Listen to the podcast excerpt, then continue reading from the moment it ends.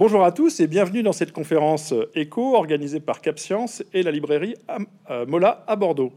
Aujourd'hui en visio Covid oblige, nous avons l'immense plaisir d'accueillir Eric Orsena. Eric Orsena, bonjour. Bonjour. Alors c'est traditionnellement le moment où je dois présenter notre invité. Euh, il y a des fois où c'est plus facile et plus linéaire que d'autres. Concernant Eric Orsena, on ne sait ni par où commencer ni où ça finira. Euh, à la fois docteur en finance internationale, conseiller culturel de François Mitterrand, conseiller d'État, mais également prix Goncourt, euh, membre de l'Académie française, représentant de l'Institut Pasteur. Euh, on va dire que ce soir, vous êtes pour nous l'écrivain, le conteur de la mondialisation, l'explorateur du vivant et l'infatigable vulgarisateur scientifique, si ça vous va comme description. Ça me va très très bien. Voilà. tant mieux. Sauf que, sauf que, je voudrais préciser, c'est que vulgarisateur, il y a toujours un petit côté un peu méprisant comme ça. Et alors, un ami italien m'a dit, euh, tu devrais prendre le mot qui euh, caractérise ton activité multiple, c'est le mot de divulgatore, c'est-à-dire le divulgateur. Et ça, je trouve ça plus formidable parce que ça veut dire quelqu'un qui, qui euh, voilà, révèle, enfin, découvre et révèle des secrets. Et donc, je me sens un divulgatore. Euh, ah ben, très bien, El Divulgator. Euh, donc je vous. Euh, voilà, exactement. donc vous publiez chez, en coédition chez Firestock Cochon, Voyage au pays du vivant. Alors c'est le sixième opus de votre collection de, que vous avez appelé Le Petit Précis de mondialisation. Et vous avez déjà exploré la mondialisation sous l'angle du coton, du moustique, de l'eau, du papier et de la ville. C'est bien ça. Et là, moi je suis absolument très content parce qu'en ce moment on va parler cochon. Et ça, c'est, on n'a pas toujours l'occasion de parler, de parler de cochon. Alors, une première question, peut-être pour introduire. Euh, l'homme et le cochon, c'est euh, pas une relation qui date, euh, qui est récente, c'est une relation qui, inscrite dans le temps. Est-ce que vous pouvez nous mettre un peu les, les points d'étape de cette relation, juste pour resituer le cochon dans l'histoire de l'humanité Et progressivement, je pense qu'on va se rendre compte, c'est le propos de votre livre aussi, que bah, il y, a, y a tout un effet miroir avec le cochon qu'on va découvrir ensemble. C'était ça, c'était pourquoi cette idée de euh, réfléchir sur la mondialisation en prenant comme euh, point soit une matière première, soit un personnage. Matière première, c'était l'eau et, le coton, et puis euh, c'était aussi le papier, ou aussi des personnages. Personnages multiples, c'est la ville, et le personnage précédent, c'était les moustiques. Mais les moustiques, nous n'avons pas des liens avec eux, sauf des liens d'irritation, euh, ou de, furie contre les moustiques, alors qu'avec les cochons, c'est, beaucoup plus riche. Alors ça date au fond de 8 à 9 000 ans, quand on a commencé à, euh, créer des élevages, euh, à apprivoiser des bêtes sauvages. Donc il y avait des bêtes qui étaient des ancêtres de nos sangliers, et on a commencé à les apprivoiser. Donc ils ont commencé à partager notre vie, et on les tuait pour s'en nourrir. Donc ça, ça a commencé dans le, croissant fertile, vous savez, cet endroit entre le Tigre et le Frat, qui est l'endroit de la plus grande barbarie en ce moment, alors que c'était l'endroit de la plus grande civilisation. C'est-à-dire, c'est l'Irak, c'est la Syrie, c'est le sud du Kurdistan. Vous voyez tous ces éléments-là. Donc, et, alors, petit à petit, euh, les êtres humains qui avaient arrêté d'être des cueilleurs-éleveurs c'est-à-dire des nomades, s'étaient sédentarisés. C'est là où on crée dans cette région du monde les premières villes. Et puis petit à petit, ils ont été voir ailleurs. Ils ont été vers l'ouest. Et donc, euh, rencontrant évidemment d'autres animaux, ils se sont croisés. Et les seuls euh, porcs qui sont cochons, qui sont restés fidèles à eux-mêmes, c'est les porcs corses qui avaient été transférés directement en bateau par les Phéniciens jusque dans cette île magnifique qu'on appelle la Corse. Donc c'est le Nustral corse et l'héritier le plus direct de tous ces ports euh, de, de, de, ce, de ce Proche-Orient, de ce croissant fertile. C'est pour ça qu'ils ont partagé notre vie. Ça, c'est l'histoire et la géographie. Mais aussi en santé et en médecine. C'est que euh, le porc est l'animal euh, qui est, en dépit des chimpanzés, celui qui partage le plus avec nous génétiquement, d'une part, et d'autre part, en termes de poids, même si en gros, euh, même si euh, à la suite des repas de fête, nous prenons quelques kilos, il est quand même en général plus gros que nous, mais ses organes euh, sont exactement les mêmes que les nôtres et placés au même endroit. C'est pour ça que nos liens avec le porc en termes de, patients, de malades, sont très très forts. C'est-à-dire que s'il n'y avait pas eu l'insuline fabriquée par le porc des millions et des millions de diabétiques seraient morts.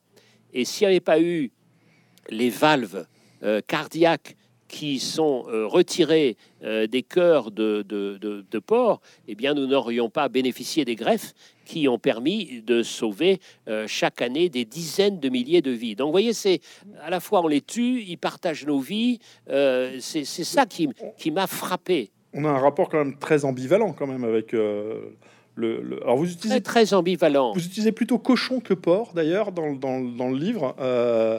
Euh, je vais, je sais pas trop si vous avez fait une différence entre les deux, les deux termes. Si, tout, euh, non, parce que c'est le porc, euh, bon, c'est le, nom, mais euh, porc, c'est peut-être encore plus insultant. Donc, euh, ce que vous disiez, c'est tout à fait ambivalent.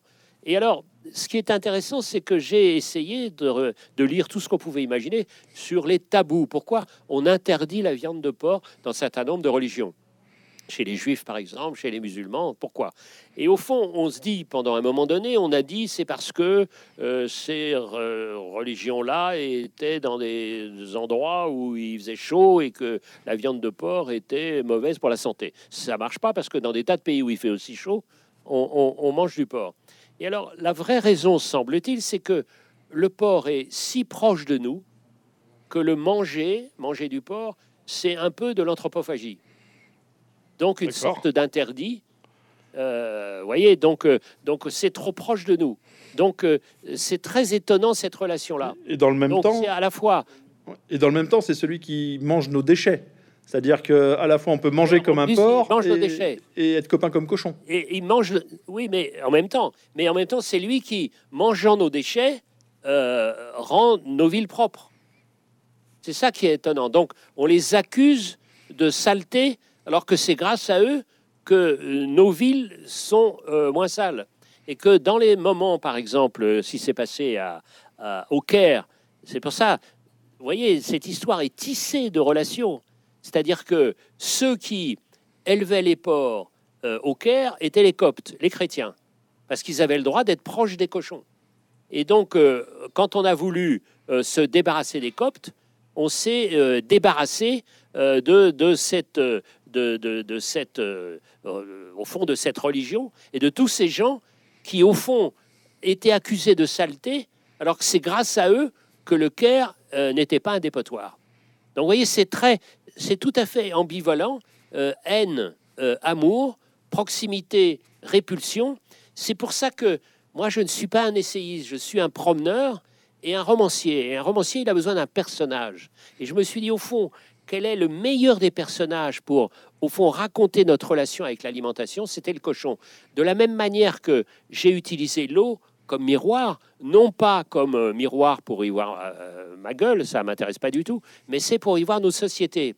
Dites-moi, euh, euh, comment vous fabriquez l'eau Euh, et à quel prix et au bénéfice de quelle partie de la société, je vous dirai exactement euh, dans quel univers vous êtes? Un univers démocratique, féodal ou euh, complètement corrompu? Donc vous voyez, je prends ça, je croise la, la- connaissance que j'ai apprise à l'université euh, par, pour l'économie, et puis après j'ai pratiqué le droit, et puis j'apprends la science à marche forcée, et donc, mais j'ai besoin d'un personnage pour le faire passer. Alors qu'est-ce qui nous dit du coup le cochon?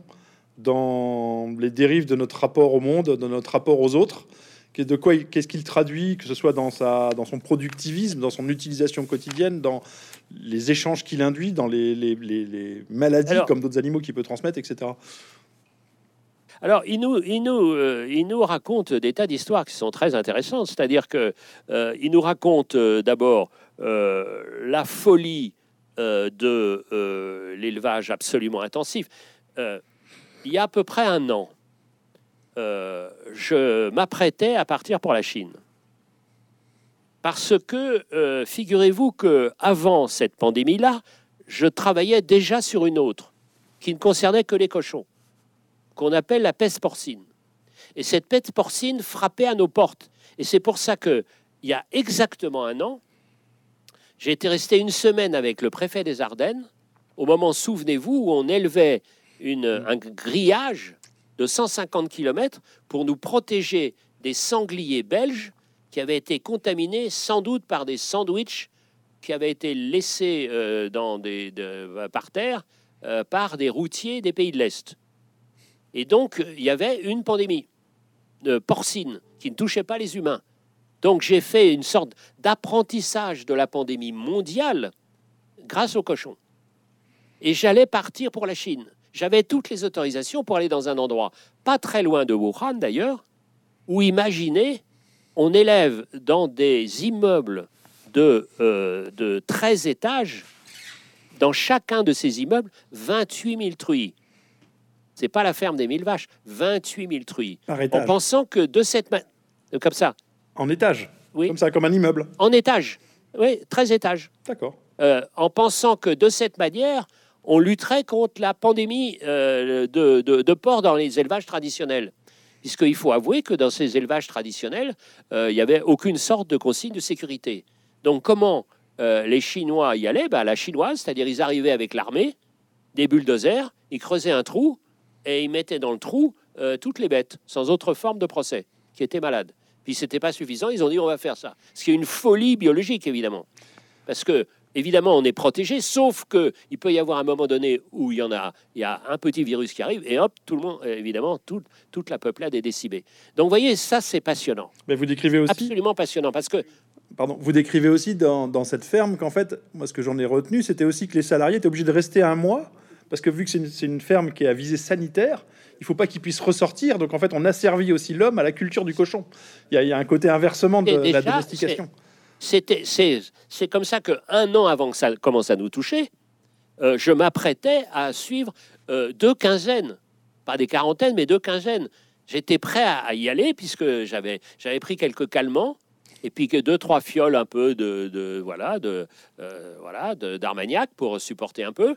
Et puis je m'apprêtais à, à passer deux fois 15 jours dans des algécos chinois pour aller visiter cette horreur. Donc voyez, c'est ça qui me passionne c'est d'aller sur place, d'aller sur le terrain. Et puis là, j'ai pas pu y aller. Alors je, j'ai, été euh, interrogé ceux qui avaient eu la chance euh, horrible de- d'assister, d'assister à ça. Et ça, c'est une sorte de modernité. Il y a un autre élément de la modernité qui m'a tout à fait aussi intéressé, c'est euh, la viande sans viande. Parce que pour régler la question du bien-être animal, on dit bon bah on va supprimer les animaux. C'est un peu radical, mais c'est comme ça. Et on va faire de la viande avec quoi? Et j'ai posé la question en disant est-ce que c'est si bon que ça pour l'environnement? Parce qu'il faut, pour remplacer la viande, il faut évidemment euh, produire des végétaux particuliers, et notamment le soja. Et on sait très bien maintenant que le soja est euh, l'agent euh, absolument majeur de la déforestation, notamment amazonienne. Donc, vous voyez, moi, je suis passionné par les interdépendances. C'est-à-dire, quand j'écris des romans, c'est des romans d'amour parce que je trouve l'amour à la fois merveilleux, terrifiant et tout à fait passionnant. Mais c'est l'interdépendance, c'est aussi le commerce, c'est ça, c'est l'économiste qui vous parle. Et puis, c'est aussi notre être vivant dans ce, cet infime maillon de cette immense chaîne qui va du virus jusque à l'être euh, le plus sophistiqué, par exemple vous, eh bien, c'est ce qu'on appelle l'ensemble de la chaîne du vivant.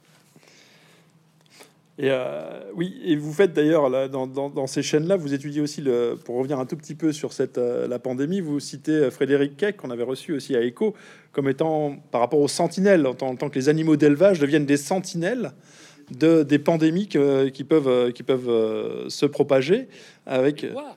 Ouais, on les voit, oui, oui, et que avec, avec, toutes ces contradictions, parce que, au fond, ce qui se passe avec les cochons en Bretagne, c'est ce qui se passe avec euh, les canards en Aquitaine.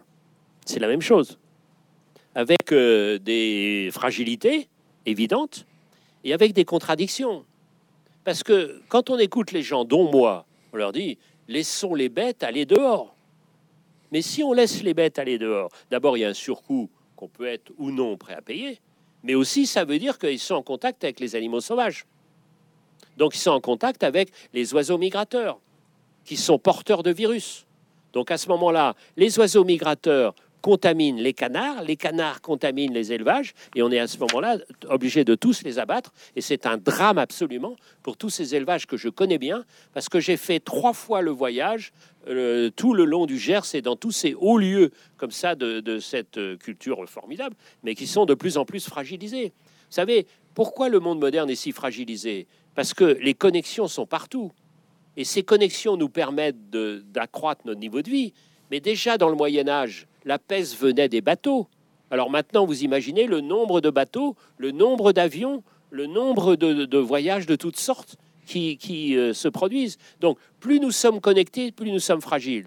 Mais c'est comme en amour, vous savez.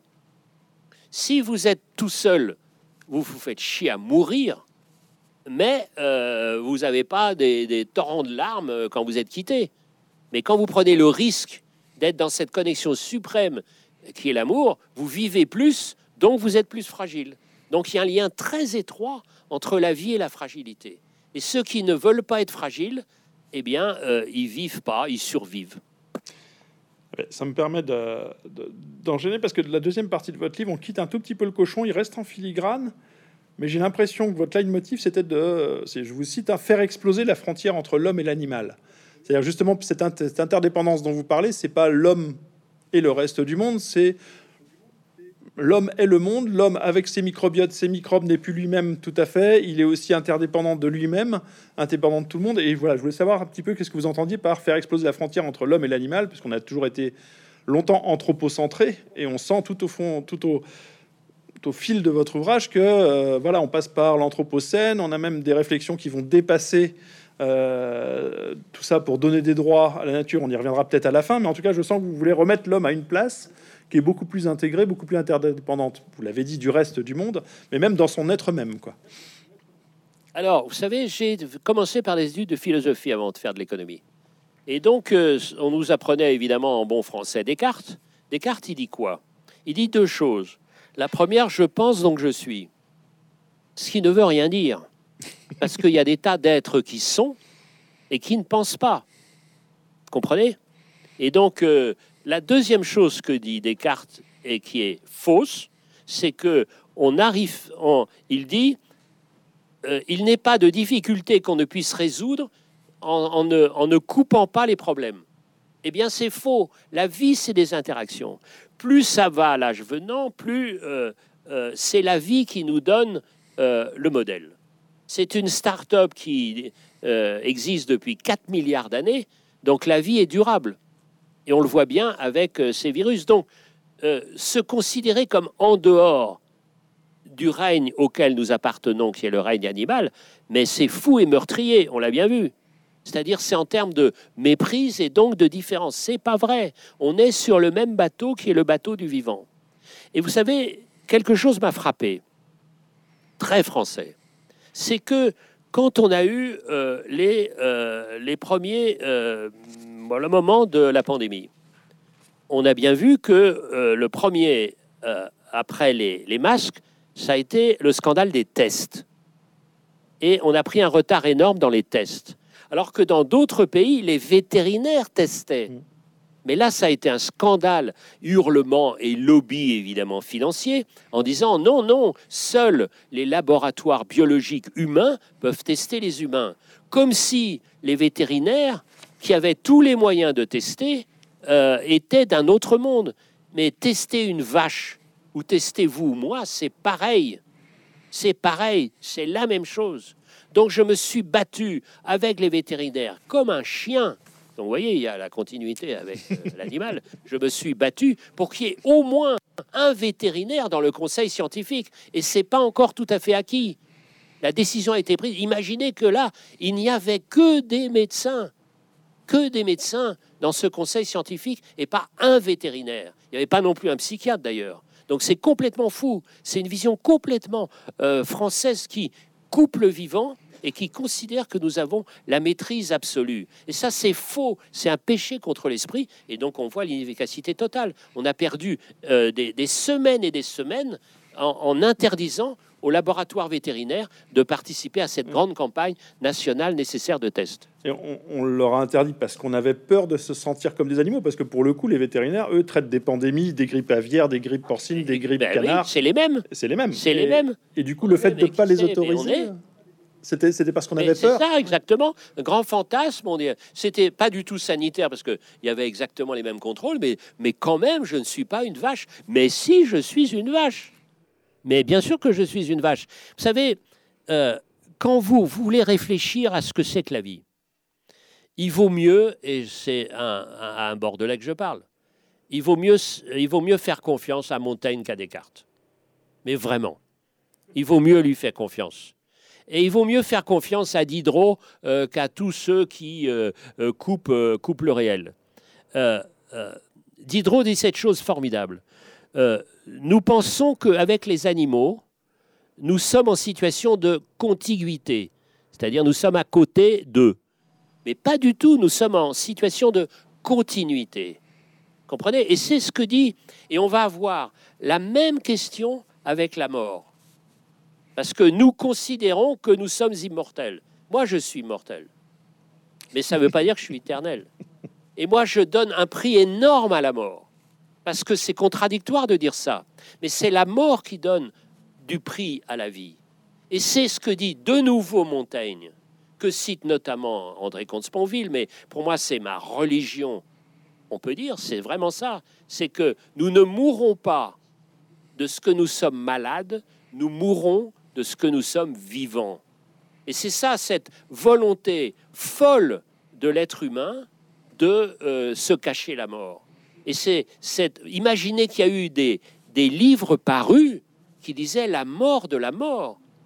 Mais la mort de la mort, c'est la mort de la vie. C'est ça ce qu'il faut comprendre. Comprenez? Donc, pourquoi ce livre très franchement, j'y tiens comme à plus peut-être qu'à aucun autre livre, parce que c'est une sorte de, d'autobiographie, de, promenade d'une évolution euh, qui m'a permis de, d'être au départ un économiste et, petit à petit avoir une vision beaucoup, beaucoup plus large de notre relation avec la vie. Mais, euh, ça, ça, se sent, ça se sent. Et d'ailleurs, vous finissez par, euh, par cette réflexion sur la mort, finissez aussi par cette, avant, vous étudiez aussi tout ce qui est de l'éthique animale. Euh, de, et il y a ce passage où moi, je n'étais pas au courant de cette déclaration de Cambridge qui fait le lien pour moi entre euh, l'homme et l'animal, venant justement dans, le sens que vous dites, euh, déclarant qu'une grande majorité, ou en tout cas de mammifères, ont conscience. Ce qui remet en cause aussi beaucoup de choses, Évidemment. beaucoup de choses, et qui pose la question à, à, laquelle vous essayez de répondre, et je trouve d'une façon tout à fait sur la, sur la ligne de crête, qui est de, du coup, s'ils ont conscience, quel est notre rapport, notre rapport à l'animal, notamment en tant que carnivore. Euh, qu'est-ce qu'on, comment, Exactement ça. comment on fait cette interdépendance dans un respect mutuel, dans un respect de cette continuité, pas de cette contiguïté? Euh, J'ai trouvé que c'était intéressant. Alors c'est ça qui est intéressant parce qu'on peut se dire bon, si tu vas au bout et s'ils ont conscience, bah arrête de les tuer et arrête de les manger et comme ça on les tuera pas. Donc on peut imaginer, tout à fait, c'est une ligne, et je comprends tous ceux qui vont dans cette ligne-là, qui vont dans cette logique-là, et qui deviennent véganes et tout ce qu'on peut imaginer. Je comprends tout à fait. Moi, je sais que, non sans contradiction, je l'admets tout à fait, je reste sur cette ligne en disant je continue à manger les animaux, mais euh, que la manière de mettre fin à leur vie, un, soit la plus douce possible, que la vie qui les conduit euh, à cette excellence dont je me nourris soit la plus douce possible, et puis qui ait une attitude que je trouve magnifique que raconte euh, Lévi-Strauss, c'est-à-dire qu'on leur dit merci. La moindre des choses, c'est leur dire merci. Et euh, un des éléments pour leur dire merci, c'est les appeler par leur nom. Comprenez? Et quand vous dites qu'il il y a de la saucisse d'Ardèche avec du porc qui vient de Roumanie, non. Non, pas possible. Faut appeler les choses par leur nom. Et d'ailleurs, on a eu l'occasion d'en parler à, différentes reprises. Ce qu'on appelle la souveraineté, un mot un peu, un peu biaisé, mais ce qu'on appelle, en tout cas, euh, euh, une sorte d'indépendance, euh, d'indépendance nationale commence par la vérité des noms, la vérité des appellations, les appellations d'origine. Et on ne triche pas avec ces choses-là, parce qu'après, la confiance euh, s'en va. Et si la confiance s'en va, il est extraordinairement difficile de la récupérer. Vous parlez de, Lévi-Strauss, vous le citez à un autre moment de votre euh, travail dans un texte qui est un peu long pour que je le relise euh, à l'antenne, là, ici, mais qui, moi, m'a vraiment bouleversé, qui était que Lévi-Strauss décrivait que si jamais un extraterrestre venait et regardait la planète de loin en en faisant un diagnostic, il se dirait tiens, c'est un organisme vivant qui a un cancer qui s'appelle l'humanité. Je caricature beaucoup le, discours de Lévi-Strauss, mais euh, c'est ce que j'en ai retenu. Du coup, c'était, euh, pour moi, c'était le tournant de, c'est un vrai tournant dans votre, livre. À ce moment-là, on se dit, est-ce qu'on est, vraiment le cancer du vivant? Qu'est-ce qu'on doit changer pour ne plus être le cancer du vivant? Euh, Et vous dites que d'autres pistes sont possibles. Mais par rapport à, ce texte de Lévi-Strauss, est-ce que vous considérez qu'on est le cancer du vivant? Euh, Puisque votre titre s'appelle Plonger dans le vivant. C'est une sorte de, c'est, c'est le cancer une, une prolifération et d'ailleurs, vous me faites penser à quelque chose que, euh, auquel je n'avais pas pensé. Et dans la version poche, je vais euh, continuer cette ligne. Qu'est-ce qu'une cellule cancéreuse? Le drame d'une cellule cancéreuse, c'est qu'elle ne meurt pas. Donc ça revient à ce qu'on disait précédemment. C'est-à-dire, euh, l'être humain ne veut pas mourir et c'est en ceci qu'il n'est pas possible.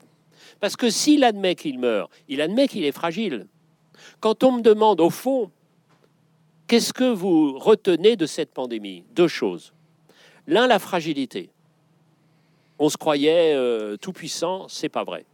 Et deux, la solidarité. Et je dis dans ce, dans livre, euh, je fais référence à une formidable allégorie qui venait d'un grand, d'un grand patron du, Centre des études spatiales. Et il disait, nous sommes un vaisseau spatial, la Terre. Un vaisseau spatial. Et c'est un vaisseau spatial, la Terre. Et comme il y a des astronautes, euh, c'est-à-dire des marins du, vaisseau spatial, enfin de, ce qu'on peut imaginer, de la station orbitale et tout ça, il doit y avoir des marins de la Terre. Donc nous devons devenir des géonautes. Et moi, je suis marin. Et là, je reviens des Sables d'Olonne où j'étais à accueillir euh, mon filleul, on peut dire, euh, Jean Le Cam. Et donc, même ces solitaires-là, ils travaillent en équipe et on est sur le même bateau. Et dans un équipage, la valeur de l'équipage, c'est la valeur du plus faible.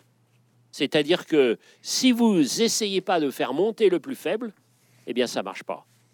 Et si à l'intérieur de ce bateau, vous avez tant d'inégalités, c'est pas possible. Moi, je progresse aussi dans ce domaine-là. C'est-à-dire que je pensais que toutes les, euh, les, théories, enfin les pratiques et les calculs et, les développements de Piketty sur euh, l'inégalité, euh, c'était un peu excessif. Il a raison. Il a raison. parce que sur un bateau, s'il y a trop d'inégalités, eh bien, il n'y a pas sentiment d'unité. S'il y a d'unité, s'il n'y a pas d'unité, il n'y a pas de confiance et on est un très mauvais équipage. Et c'est exactement ce qui se passe. Je ne sais pas si on s'éloigne un peu du propos, mais un chiffre m'a frappé, très fort frappé, euh, en dehors de nos résultats dramatiques en mathématiques, les résultats de notre éducation nationale. Écoutez ça. Si vous prenez les 10%, ce n'est pas les 1%, les 10% des, des, enfants des parents les plus favorisés et les 10% des enfants des parents les moins favorisés, vous avez deux classes d'écart. C'est-à-dire quand votre enfant, comme mon enfant, est en quatrième, euh, ceux qui ont moins de chance, ils sont en sixième ou en CM2. C'est-à-dire que dès l'âge de 12 ans, on est assigné à résidence. Ce n'est pas un confinement horizontal, c'est un confinement vertical et qui va durer 2, 3, 4, 5 générations. Comment vous pouvez vous en sortir? On a, on a été dans cette théorie dite du ruissellement, c'est-à-dire que la croissance allait bénéficier à tout le monde. Eh bien, c'est faux. Et on ne peut pas continuer comme ça. Ah bah, ça me permet de vous emmener sur un terrain où je voulais vous emmener, parce que c'est le conseiller d'État qui va être mobilisé, et le passé juridique, parce que tout ça, ça implique des lois, des règles. C'est-à-dire que votre, dans, votre ouvrage, on arrive à la fin à une réflexion, j'ai presque l'impression, même à vous entendre là, que c'est quasiment sixiémiste, au sens où il y a des constitutions à revoir, il y a des, socles euh, démocratiques à revoir pour se réinventer pour adapter le monde à ce que vous décrivez, enfin aux symptômes de la mondialisation que vous essayez de combattre. Euh, vous, avez vous avez souligné les inégalités, vous soulignez même euh, des propositions qui vont jusqu'au droit de vote différencié en fonction de l'âge. Euh, voilà, donc par rapport à ça, moi, ça m'intéresse beaucoup d'avoir votre, votre éclairage sur, au niveau juridique, si on est les héritiers d'une tradition biblique, libérale, religieuse, matinée de socialisme au XXe siècle, à quoi ça doit ressembler pour que on ait ce nouveau rapport de l'homme à sa planète euh, en tant que vaisseau. Euh, comment on doit réguler notre petit vaisseau Qu'est-ce qu'on devrait faire Vers quoi on devrait tendre Et quelles sont les questions qu'on doit se poser Alors, si on prend deux, points particuliers, d'abord le rapport entre les générations. Mais ma, conviction, c'est que euh, on a hérité d'une planète, il faut la transmettre. On n'est pas propriétaire. Nous, notamment ma génération, la génération des baby-boomers nés juste après la guerre, on a considéré euh, la, planète comme, euh, comme, voilà, comme, notre propriété, sans penser au long terme. Sans penser au long terme. Et on a un problème avec la démocratie grave, c'est que la démocratie, par définition, euh, c'est euh, que les, dirigeants soient euh, soumis à réélection. Donc on pense sans arrêt au coup d'après. Et comme en plus il y a les réseaux sociaux et comme en plus il y a les chaînes d'information au continu, c'est la démocratie elle-même qui est remise en cause, c'est-à-dire qui est, qui est prise en otage par le très court terme. D'où ma proposition, évidemment qui n'a aucune chance d'être tenue, et qui peut évidemment être critiqué, évidemment c'est une provocation, de donner le droit de vote proportionnel à l'espérance de vie. C'est-à-dire, moi j'aurais une voix, vous avez trois voix, et nos enfants ont euh, dix voix. Parce que qu'est-ce qui concerne, eux, le long terme? C'est ça. Et si on ne résout pas cette, euh, euh, cette montée en puissance du long terme dans les décisions que nous allons prendre, eh bien, nous allons, nos démocraties vont avoir comme tentation de quitter la liberté et d'arriver vers des démocratures, comme on dit. C'est-à-dire on vote, mais euh, comme ça, et regardez, dans nombre de pays, eh bien, on, accroît la durée du mandat. Comme ça, il y a une, le, long terme. Donc c'est une caricature terrifiante. Donc, voyez, ça, c'est le premier point. C'est-à-dire le, la, démocratie à l'épreuve du long terme. Et donc la question de, des générations. La deuxième question, c'est où s'étend l'état de droit? Et moi, je suis passionné par euh, le travail qui est fait par un certain nombre de juristes, dont euh, Emmanuel Bourg, dont euh, Valérie Cabanès, toutes ces questions qui donnent, qui donnent des, personnalités juridiques. Alors, il y a plein d'exemples on donne ou telle espèce animale qui peut attaquer en justice ou telle rivière qu'on a maltraitée. Et imaginez si la forêt amazonienne avait une, une, une, identité juridique. Elle pourrait attaquer devant un, tribunal, un tribunal à construire en disant que ce qui est en train d'être fait en Amazonie, c'est une catastrophe pour tout le monde. Donc, voyez, donc pourquoi exactement comme l'affaire des vaccins? C'est-à-dire, il n'y a pas de, nature entre un être humain. Nous sommes vivants. Et c'est le concept que on, défend, euh, notamment à l'Institut Pasteur, mais à l'OMS, de une santé. Une santé. Comment voulez-vous que les végétaux aillent bien? Si l'environnement va mal et si euh, la température augmente de, de 5 degrés. Vous aurez des végétaux encore? Comment voulez-vous imaginer que le règne animal se porte bien si les végétaux sont tous desséchés? Et à l'intérieur du monde animal, on le voit bien, comment voulez-vous que les êtres humains se sentent bien si euh, les animaux vont très très mal et, portent toutes sortes de virus? Donc nous sommes sur le même bateau, fragilité, solidarité.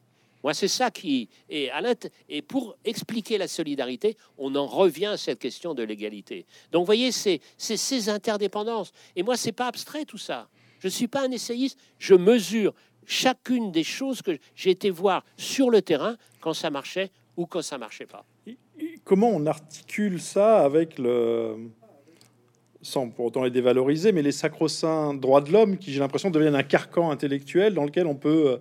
C'est difficile de dépasser ces droits de l'homme qui ont été conçus au 18e pour la liberté, dans un cadre d'égalité d'une société qui était très différente. Est-ce qu'il faut les dépasser ou est-ce que c'est juste une des composantes de quelque chose de plus grand qui intégrerait à la fois la nature, le temps euh, dans différentes formes? C'est une des, c'est une des, des, des, euh, vraiment de, des travaux d'Hercule qui nous attendent. Euh, la dernière partie de ce livre, c'est une planète d'associés. Il n'y a pas des maîtres et des esclaves c'est des associés. Et on le voit bien si on, si on, en dehors de la pandémie, la question du microbiote. Nous savons très bien que nous avons des, milliards de microbes à l'intérieur de notre ventre, notre amant, mais partout il y en a, il y a beaucoup d'autres microbiotes. Et donc, et donc, s'il n'y a pas cette association entre les bons et les mauvais microbes, nous ne vivons pas. La vie est une immense machine d'associés. C'est ça cette affaire. Et quand vous avez une autre question majeure de santé publique, qui est la question euh, à la fois de résistance aux antibiotiques et de persistance des antibiotiques dans les milieux, antibio, ça veut dire quoi? Contre la vie contre la vie. Alors on sera, on sera bien quand, quand on sera, on reviendra aux époques antérieures où il n'y avait pas d'antibiotiques. Et donc ce trésor de ces nouvelles molécules, on l'aura tué par excès, comme d'habitude, comme d'habitude, comme la langue des hommes. C'est le pire et la meilleure. cette vision, elle est très simple. C'est dire on est sur le même bateau. Moi je dis, c'est pas parce que je navigue depuis que je suis enfant, mais euh, conduisez-vous sur terre comme si vous étiez sur mer c'est-à-dire soyez humble et déterminé. Je pense, écoutez, que ça fait une très belle conclusion. On est parti euh, du cochon, de l'histoire du cochon, et on arrive à, cette maxime. Euh, écoutez, euh, Eric Orsena, je vous remercie. Je vous remercie à tous d'avoir regardé cette, cette intervention. Je vous rappelle le titre du livre, Cochon, voyage au pays du vivant, chez Firestock. Eric Orsena, je vous remercie. Je vous dis à bientôt. Au revoir. Ah, c'est un bonheur. On continue quand vous voulez. Quand vous voulez. Vraiment, c'est pas, vraiment merveilleux, merveilleux. Merci. Merci à vous.